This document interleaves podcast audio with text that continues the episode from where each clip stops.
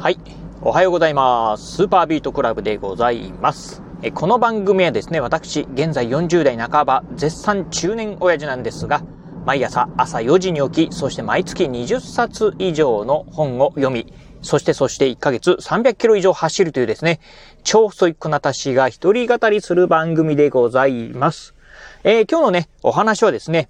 毎朝の4時起きについてね、お話をしてみたいと思います。今ね、このね、ラジオをね、収録しておりますのが9月の29日。まあね、朝のね、えー7時半なんですが、えー実はね、えー我が家のね、え長男、今ね、中学3年生でですね、まあ、あ来年の冬ですね、には、うん、まあ、高校受験がね、えー控えてるっていう、今ね、受験生なんですが、実はね、うんと、うちの長男が、まあ、2日ほど前からなんですが、朝4時起きのね、生活をしております。えー、まあね、タイトルコールでもお伝えした通りなんですが、私、まあ毎朝ね、どんなに遅くても朝4時には起きるですね、超早起き人間でございます。大体ね、平日はまあ3時半とか4時ぐらいに起きて、そして休日はですね、2時半に起きるっていうですね、まあ、むちゃくちゃね、早起きの人間なんですが、そんな、まあ、超、えー私のね、まあ、長男がですね、まあ、私にまあ、影響を受けたわけではないんですが、まあ、このね、2日間ほど、えー早起き、私と同じですね、朝4時にね、起きております。えーまあね、あの、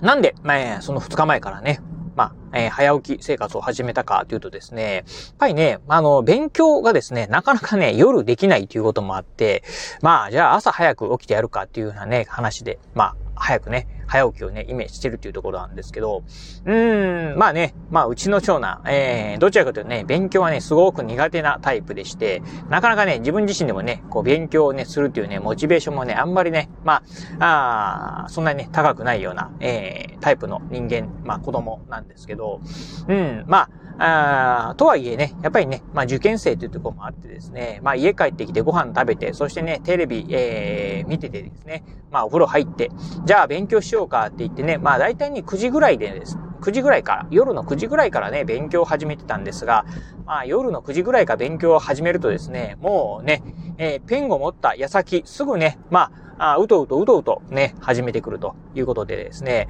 まあ全くね、なんか勉強になってないなというふうなところで、まあ、うん、なんかいい方法はないかなっていうところで、まあ早起きしたらっていうことでですね、まあ今ね、早起きでね、早起きして、えー勉強してるところでございます。実はね、うちのね、まあ長女もですね、あのーまあ毎日ではないんですけど、結構ね、あの、早起き人間でして、うん、うちの長女はね、あの、まあ長男とは全然ね、反対でですね、勉強が大好きなんですよね。うん、なので、まあ早く起きてですね、まあ一人で、まあ勉強してるところもあるんですけど、まあそんなね、長女からもね、まあお兄ちゃんね、勉強するんだったら朝の方がいいよと、うん、朝の方がね、まあ、あ効率がいいよということを、まあ、えー長女に言われたみたいでですね、まあそういったこともあって、まあ、あの、長男もですね、今朝4時に起きてですね、勉強してるところでございます。えー昨日もね、まあ昨日私、まあ起こしてですね、今日もね、まあ私が朝4時に起こしたんですが、うん。でね、えーまあ、まあ一緒にっていうかね、まあ勉強しておりました。同じね、リビングでね、まあ私は読書しながら、えーそしてね、長男がね、勉強しながらっていうね、感じでございました。まあそんなね、あのー私にとっては毎朝ね、朝4時起き生活っていうのはですね、まあ当たり前ではあるんですけど、うん、まあ、なんかね、長男を見ていてですね、まあ、うん、どうでしょう。このね、早起きのメリット。まあ、またね、デメリットみたいなところもね、あるのかなと思ったんで、今日はね、そんなね、お話をしてみたいなと思います。えーまずね、まあ、朝ね、4時に起きるっていうね、メリットなんですが、やはりね、これはですね、まあ、朝の静かな時間、そしてね、えー目覚めた、まあ、うんリフレッシュしたね、脳みそでですね、状態でね、勉強できるというところで、やはりね、集中度っていうところはですね、夜勉強するよりも、まあ、高いんじゃないかなと思うところでございます。えー、まあ、朝4時というとですね、やはりですね、まあ、周り、ほとんどで物音がしません。あのーまあ、たまにね、新聞配達とかですね、まあ、なんか、うん、そういったね、バイクの音なんかはするんですが、基本的にね、夜ね、えー、まあ、4時台とかっていうのはね、ほとんど音がしませんので、まあ、非常に静かなんですよね。うん。そしてね、まあ、うちの、えー、まあ、家族が起きてくるっていうのはですね、大体ね、6時以降になります。ということで、まあ、つまりですね、まあ、4時からですね、まあ、6時過ぎぐらいまでのね、2時間、まあ、ちょっとっていうところはですね、非常にまあ、集中できるっていうところがね、あります。なのでね、勉強したりとかですね、読書したりとかっていうのにはね、非常にね、まあ、この朝の時間っていうのはね、向いているのかなと。現に私もですね、まあ、毎朝ね、ルーティンとしては朝4時に起きてですね、まず1時間半ぐらいですね、5時半ぐらい、まあ、4時から5時半ぐらいまでですね、1時間半ぐらいね、読書をいたします。で、その後ね、まあ、今でしたら、まあ、行政書士のね、勉強なんかをですね、だいたい5時半から6時半ぐらいまでのね、1時間ぐらいにね、するというようなね、感じのね、まあ、ルーティンにね、なっております。まあそんな感じでね、まあ、あ2時間半ぐらいですか。朝の4時からですね、朝の6時半ぐらいまでですね、まあしっかり読書とかね、勉強して、まあその後ね、ご飯食べたりとか、あとね、まあ洗濯物をね、干すのはね、私の仕事日課なんでね、洗濯物を干したりしながらですね、そしてまあね、えー、仕事をするというような感じなんですけど、そんなね、日課をしてると、まあ毎朝ね、やはりこう読書とかね、勉強してるとですね、やはりね、非常にね、効率がいいなと。うん、私の場合ね、夜がね、非常に弱いんでね、あの、夜勉強するよりも朝ね、した方がね、これはね、やっぱりね、効率はいいなというふうにね、思ってるところでございます。まあ、それとですね、やはり、まあね、朝っていうのはですね、まあ、あのー、やはりね、こう目覚めると、まあ非常にね、頭、脳みそがね、スッキリしてるっていうとこもあるんでね、同じ勉強するんだったら、やっぱりね、脳みそが、まあ、リフレッシュな状態の時の方がですね、より、まあ知識の定着なんかでもね、繋がるんじゃないかな、えー、頭にね、入って、えー、いろんな情報がね、入ってきやすいんじゃないかなと思うところでございます。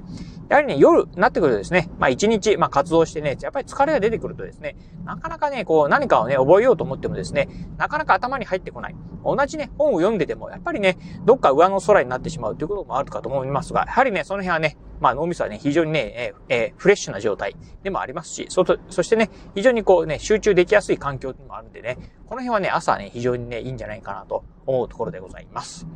えー、まあ、ただね、反面やはりね、デメリットっていうところもね、まああります。えー、特にね、まあ、この朝4時起きっていうね、まあ非常にね、早いね、早起きをしてるとですね、まあデメリットって言えば、いうかですね、まあ必ずこれはなってしまうよなというところなんですが、それは何かというとですね、やはり夜ですね、まあ早く眠くなってしまうんですよね。うんまあ昨日もね、あの、うちの長男、まあ朝4時に起きてですね、まあ勉強して、まあ普通にね、学校行って、えー、そしてまあね、家帰ってきて、まあテレビ、まあご飯食べながらテレビ見て、えー、そしてね、お風呂に入ってましたけど、もうね、えー、8時半ぐらいになってきたらですね、もうほとんどね、もう眠くてですね、もうなんか体が動かない状況になってきて、もう9時にはですね、まあもう寝るわって言ってね、布団にね、ついてました。えー、私もですね、だいたいね、まあ9時台。まあ私の場合ね、だいたいね、えっ、ー、と、9時半とかね、9時45分とか、10時までにはね、寝るようにしてるんですけど、まあ同じようにね、9時台にね、寝るようにしております。まあつまりね、やっぱりね、まあ、うん、9時にね、寝るということは、えー、朝4時に起きるという風になってくると、睡眠時間、これでね、ちょうどね、7時間になってくるんですけど、やっぱりね、うん、どうしても朝早くなるとね、夜はね、あの、早くね、眠くなってしまうというところありますんで、えー、いろんなね、まあ、あ一つですね、ちょっと生活のリズムがね、変わってくるかなっていう感じにね、なるかなと思います。ま。あ、現にね、私も、まあね、生活のリズムがですね、まあ、9時台には寝て、まあ、朝の4時台に起きるっていう風になって、4時に起きるっていう風になってくるとですね、まあ、ほとんどね、テレビをね、見ない生活になりますよね。なので、まあ、1日のね、なんかニュース、まあ、ニュースなんかね、ネット情報なんかでもね、見たりすることはできるんですけど、まあ、うん、まあ、テレビはね、ほとんど見ないんでね、今、まあね、どんなことが流行ってるかっていうのもですね、あんまりね、よくね、分かってないなっていうね、感じでございます。まあ、そんなこんなでね、まあ、ああ、早起き。まあね、極端なね、早起きをするとですね、ちょっとね、人と、まあ、世の中からね、ちょっと取り残されるようなね、感じもあったりはするんですが、まあ、とはいえね、やはりね、まあ自分のね、えー、学びをね、得るためにはですね、非常にね、朝4時から起きると、まあさっきも言った通り、まあ6時半まで勉強するとなるとですね、2時間半もね、たっぷり勉強できるところなんで、これはね、ほんとね、おすすめだったりしますんで、ぜひね、まあ皆さんもね、やってみていただければなと思うところでございます。まあね、よくね、言われるんですけど、どうやったら朝早く起きれるんですか？っていうふうに言われるんですが、なんかね、この辺はね、ちょっと私もね、よくわからないなと。うん、まあ、あまあ私の場合ね、まあね、早くがね、得意っていうのもあるかもしれませんが、まあ基本的にね、どんなに眠くてもですね、あの、朝4時にはね、起きれるようなね、まあ体になっちゃってるなってとこです。まあ強いて言うなら、まあね、早く、早起きするためにはね、早く寝るっていうのはね、大事なのかなと。うん。まあ、ね、えー、6時間とか7時間、8時間寝るとかっていうふうに考えると、まあ朝、は、ね、4時に起きるっていうふうになってくると、まあ、10、夜のね、10時、前日はね、夜10時まで寝ないといけないのか、えー、もしくはね、8時間睡眠取るとすると、夜の8時にね、寝ないといけないのか、いうところでね、逆算するとですね、まあ、必然とね、睡眠時間ある程度確保できますんで、まあ朝もね、しっかりね、はい、早起きできるんじゃないかなと思うところでございます。はい、ということで、まあね、えー、2日連続、うん、早起きしてるね、長男なんですが、今日はね、どうな、えー、今日、うん、いや、今日じゃないな、明日だな。明日の朝どうなるかなと。うん。大体ね、こういうのね、三日坊主なんて言ったりね、しますんで、まあ明日ね、起きて、えー、起きることはできれば、まあ続けれることはできるのかなと思ったり、まあね、えー、またね、ここでね、土曜日、日曜日はね、挟まりますんで、まあどうなるかなっていうのはね、ちょっと気になるところではあるんですが、個人的にはね、やっぱりね、えー、この朝の貴重な、貴重な時間っていうのは私にとってね、非常にね、貴重な時間なんでね、なんかね、やっぱりね、えー、子供とはいえですね、まあ起きてるとですね、やっぱりね、気になったりしてですね、せっかくのね、この朝の貴重な時間が若干ね、ちょっとね、まあ、私だけのものがね、私だけのものになってし、私だけのものじゃないっていう風にね、状態になってるんで、ちょっとね、残念だなっていうところあるんですが、まあね、えー、その辺はね、まあ受験を控えてる、まあ長男のことなんで、まあその辺はね、いろいろ協力しないといけないかなと思ってるところでございます。はい、ということで今日はですね、まあ朝4時に起きる、まあ超早起きをすることについてね、お話をさせていただきました。